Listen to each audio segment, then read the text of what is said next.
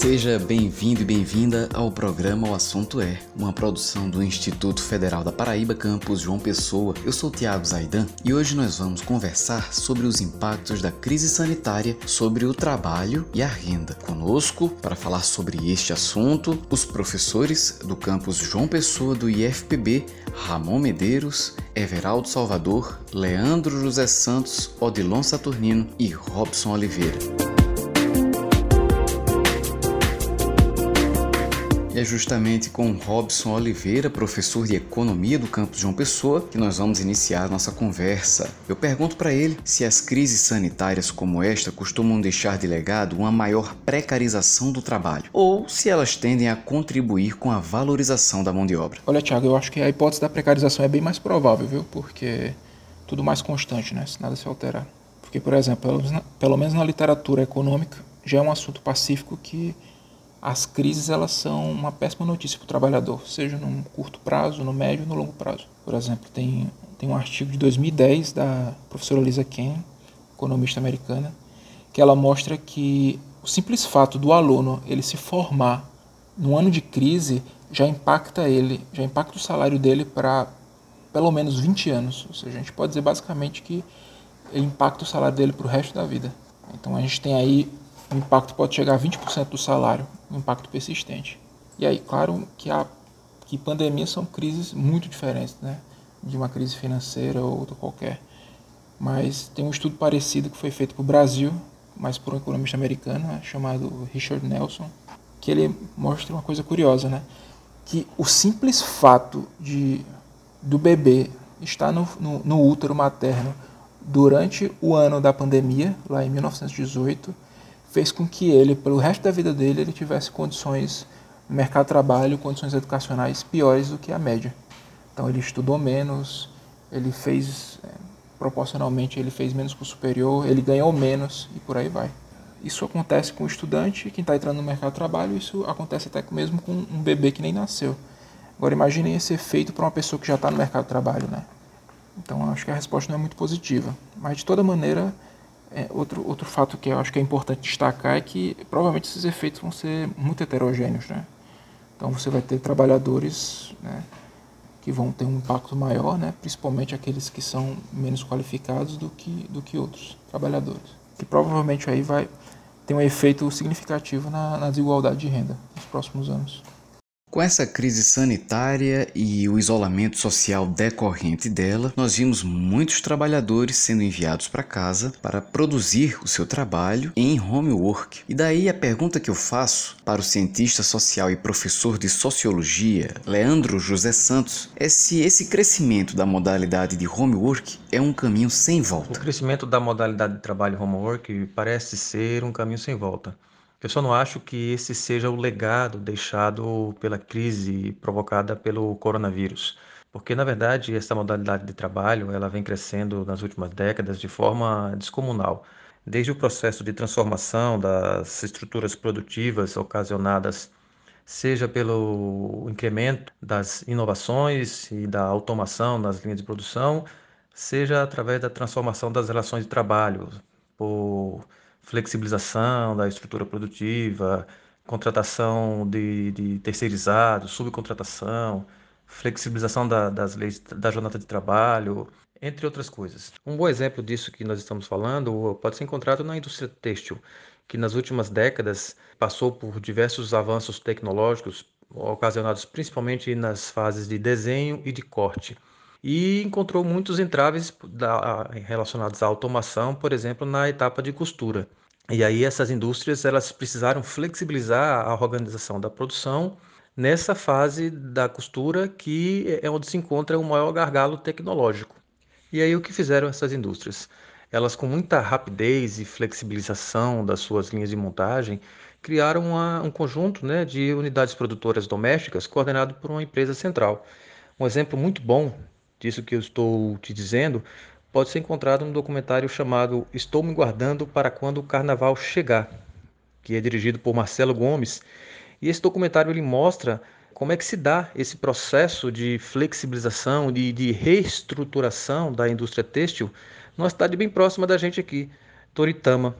E esse pode ser um bom exemplo de que de como é, esse trabalho realizado na modalidade homework, ele vem se espalhando ao longo dessas últimas décadas. Ainda falando sobre homework, eu pergunto para o professor de informática do campus João Pessoa, Everaldo Salvador, qual a estrutura básica para que um trabalhador possa montar o seu home office. É sabido que muitas empresas, para não perderem seus funcionários, os mandaram para casa, né?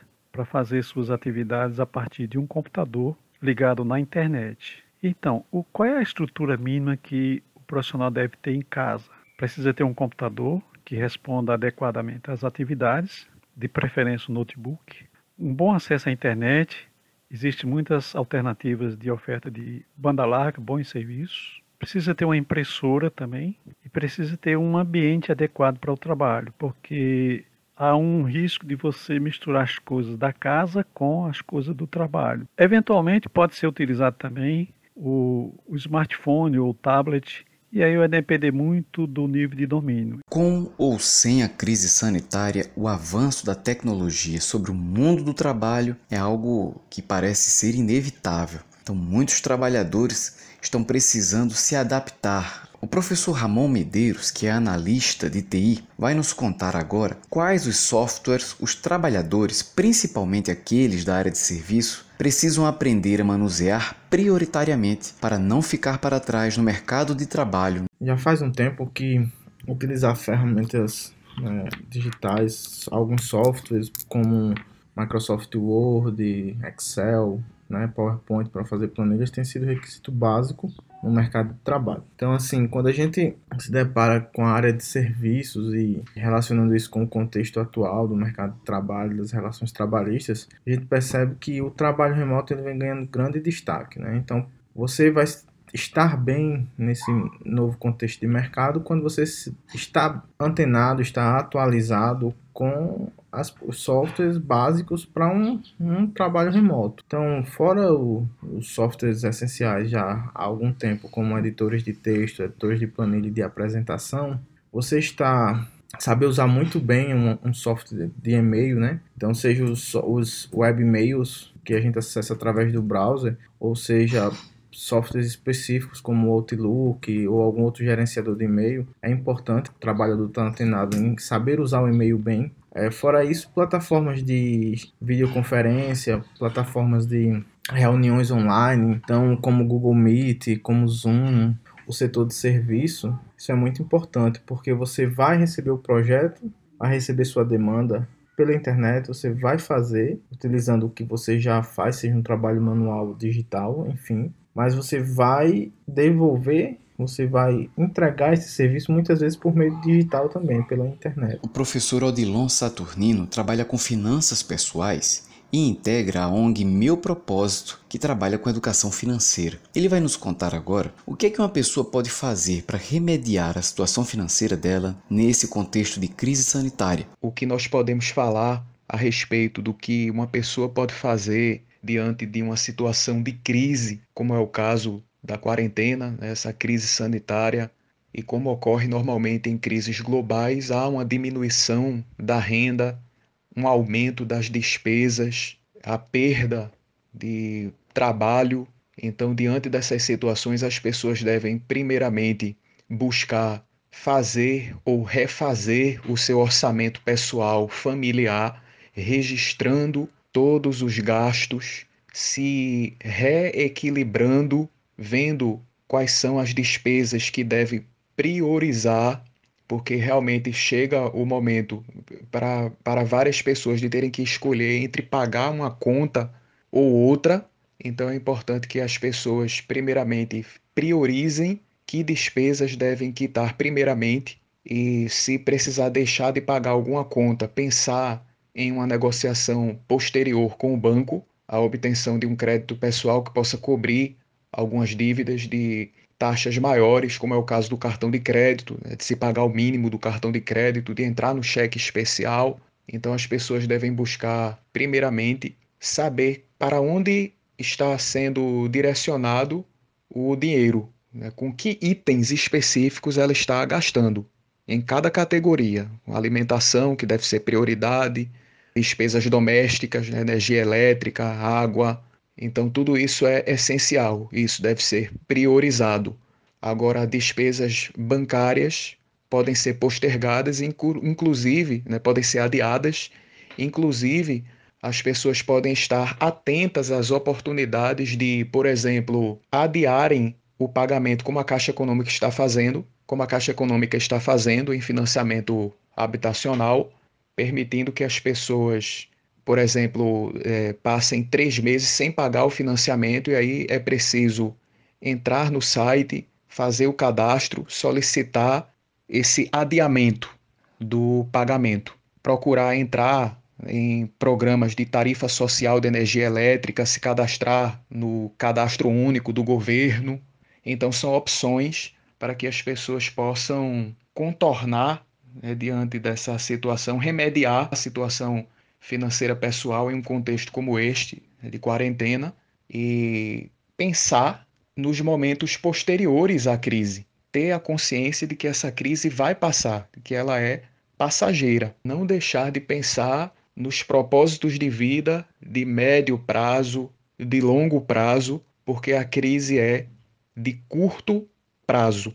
E numa linguagem financeira é algo que impacta o curto prazo, é o que exerce impacto até, vamos dizer, o próximo ano, nos próximos três anos, os impactos, mas devem pensar além, não deixar de buscar a realização dos seus propósitos de 5 anos, de 10 anos, de 15 anos, de 20 anos, de 30. Então é continuar e tudo isso está no contexto do orçamento, saber quanto ganha, quanto gasta e do planejamento financeiro, continuar fazendo as estimativas dos seus objetivos né, de curto, médio e de longo prazo. O nosso programa de hoje está acabando. Nós contamos com os professores do campus João Pessoa do IFPB, Ramon Medeiros, Everaldo Salvador, Leandro José Santos, Odilon Saturnino e Robson Oliveira. O programa O Assunto É é uma realização do campus João Pessoa do Instituto Federal da Paraíba. Para falar conosco é só entrar no nosso site ifpb.edu.br. O campus João Pessoa do IFPB fica na Avenida 1 de Maio, no bairro de Jaguaribe. A produção e a apresentação deste podcast é deste que vos fala Tiago Zaidan. A música tema do programa é de Jay Lang. A coordenação de comunicação é de Juliana Gouveia. Já a responsável pelas mídias sociais e pela distribuição do nosso podcast nas plataformas é Etienne Mozart. E a coordenação de audiovisual é de Adilson Luiz Silva. Cuide-se bem e até a próxima!